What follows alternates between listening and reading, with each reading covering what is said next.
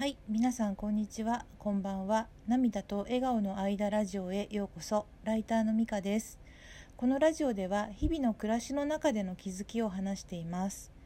今日は引き続き2月6日土曜日に開催されたオンラインセミナー現代アーティスト杉田洋平さんの世界観とセルフプロデュース力で杉ちゃんが語られていたことで印象に残ったことと感想をお話ししたいと思います。オンラインセミナー関連の話は今日で5回目です、えーこのセミナーは松戸スタートアップオフィスさんが主催で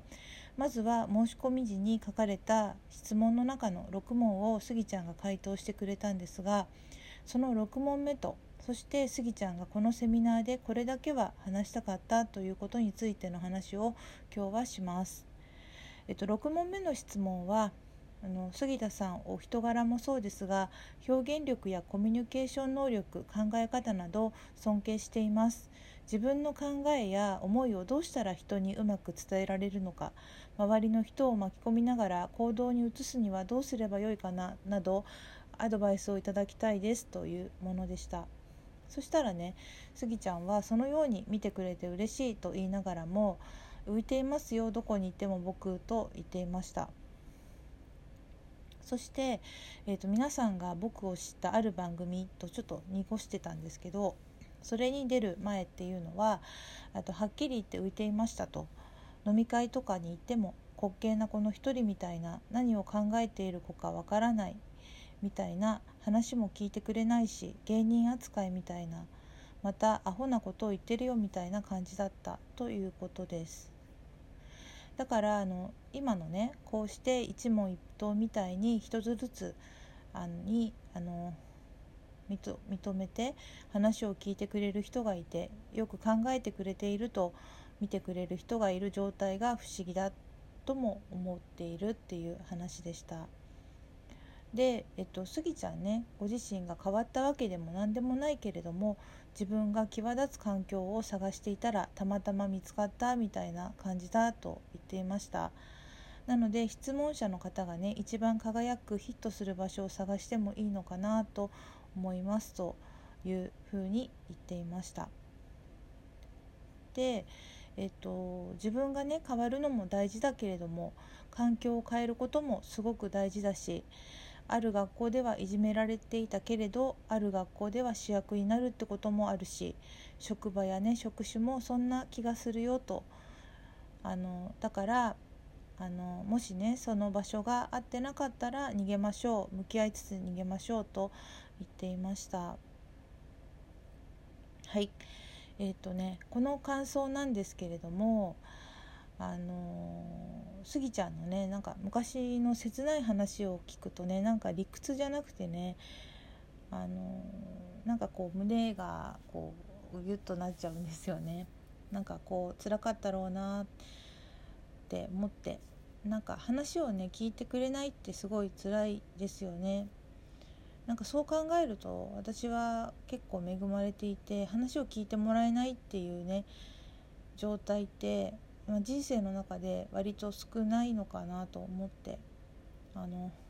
すごくね人にも職場にも恵まれてあの生きてきたなとあの思い改めてあのその出会ってくれた人たちに感謝の気持ちが生まれたんですけど、まあ、強いて言えば、まあ、ちょっと前に話したあの会わなかった職場の1ヶ月ですよね。そこは辛かったですね。分かり合えないって本当に辛いなって思ってうん。でもその時もあの一緒にねあのそう具体的に言っちゃうとちょっとあれなんですけどパートの先輩がまあいらっしゃってあのその方はねあのすごくいい方だったんでねその人には少し話せたからまだマシだったかなと思います。えーと、あとね短大の時もあのその環境に合わなかったんですよね。でアウトローな感じだったけども同じような人がねもう一人いたんで、まあ、その人と分かり合えたのが助かったしあとその時代は他のあの学校のサークルに入って素敵な仲間を作れたから。だから本当にスギちゃんがおっしゃるようにあの合う合わないその場に合う合わないってやっぱりあると思うのでね。かといって毎回毎回絶対にそこから逃げるっていうかそこから去ること去るというか場所を変えることはね難しいかもしれないけれどもあのもし可能であればあのそこから違う場所に行くっていうのも一つの方法なのかなと同感だなと思って話を聞いていました。本当にね合わないところにずっといるっていうのはすごい辛いと思うんですよね。それなのにねあのずっと頑張ってあの画家をね続けてこられたスギちゃんってなんか本当に改めてすごいなと思いました。ね。だからスギちゃんの口からその作品を買ってくれるお客さんに感謝っていう言葉がねあのそのお客さんたちがいたから頑張ってこれたんだよっていう話がね出てくるのだなとなんかしみじみ思いました。もちろんねスギちゃんの作品が素敵であってあのお人柄もあるしご本人がね画家として努力されてきた結果ということだと思います。うん、まあでだからこそあの今多くの人がねスギちゃんの言葉や話にこうやって耳を傾けていることが嬉しいとね言っているのだなと感じます。スギちゃんにねとってもあのまあ、私とか、まあ、私以外ものファンの人ももしかしたら同じように思ってるかもしれないですけど「バチェロレッテ」をきっかけにねスギちゃんのことをあの知ることができたあのものにとってもねなんか本当に勇気を出してスギちゃんが「バチェロレッテ」に参加してくださったことを本当にとても良かったなと思いますし心から感謝しています。ありがとうございます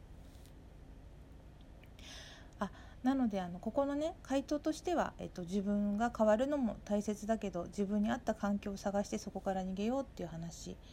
ということですよね。で質問者の方が輝くフィットする環境を探してもいいのではないかと言っていたということですね。はい、でここまでであの事前の質問が終わってあのスギちゃんがねこれだけはこのセミナーで言いたいなと思うことが一つだけあってということでね話してくれたことがあるんですね。でその内容はねすごく心がこもっている話だからあの勝手にねまとめるのも悪いかなと思ったんですけど、まあ、そのまま話すのも良くないと思ったのでちょっと自分なりにまとめました。えっと、話します。えっと、スギちゃんはあの自分が描きたいように描きたいし絵も売れたいと思っているまた世の中でもっとアートを盛り上げることも大事だし自分に重要なアートを作るどっちも大事だと思って両方やっているということなんですね。だけどそれらがねあの一般的には理解されにくいということを話してくれました。えっと、まず自分があの描きたいように描きたいし絵も売れたいと思っているっていうことに対して例えばスギちゃんが芸術家を目指して美大に行こうかなこれからプロになろうかなと考えている時に多くの人に同じことを聞かれたそうなんですね。君は売れたいのか自分の絵を描きたいのかどっちなんだとそれはどういうことかというと自分が描きたいように描きたいのかそれとも魂を売って売れる絵を描きたいのかと問われたということだそうです。スギちゃんはその絵が売れるにはあの魂を売らないとダメだみたいな固定観念があることがね不思議で仕方なくてどっちも望むというか自分の絵を描いて売れるのが一番いいと思ったそうなんですね。自分の好きなというかやりたいことをやってそれを描いた絵を描いたい人を探せばいいじゃないかと思ったそうです。歌手でも音楽でもインディーズがねすごく偉くてポピュラリティが金のためにやっているんだみたいな決めつけがね世の中にあったりとか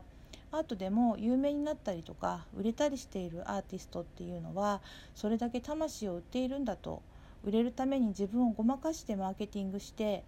今これが流行ってるんだからこれをやろうとか実際にやったりするから売れているとか有名になるんだっていう決めつけがねあの世の中にはあるけど全然そんなことないと思っているよと話してくれました。そんな人はね続かないとどこかでね自分の信念っていうものがあって自分のそのやりたいことをやってそれを応援したいんだ未来を一緒に楽しみたいんだという人がいるから作品を買いたいということになるんだと思うだからスギちゃんはどっちも大事だよねと思うけど同じように言う人って不思議とあまりいないっていうことですね。でどっちも大事だかにしたいから今はアートを盛り上げるためにバラエティーにも出たり企業案件を受けたりモンチッチのスギちゃんバージョンを作っているけどまあそのいわゆるちゃんとしているというかアーティストからしたらネタになってるけど自分は大真面目なんですよっていう話で。なぜなら世の中をもっともっとでアートで盛り上げることも大事だし自分に重要なアートを作るどっちも大事だからやっているんだよとてもシンプルなことをやっているんだとスギちゃんは思っているという話をしてくれましたで、えっと、この話はね前にも他でも私は聞いたことがあるけれど本当にこのことを大事に思っているんだなということが改めて今回またお話を聞いてよく分かりました。ね、でも聞けば聞くほどどうしてねこんなにあのある意味リスクを取ってやってるんだろうとね客観的に思うこともあるけれど実際にあのスギちゃんのおかげでねアートに触れることができ私の場合は絵も購入できたしアートを身近に感じることもでき生活もすごくこうなんだろうアート的な考え方をあの思い出して取り入れたりしてあのすごく豊かになって感謝ばかりです。だからまあそれを教えてもらったねあの自分は何ができるかなと思うとそれをねアートの素晴らしさを堪能したり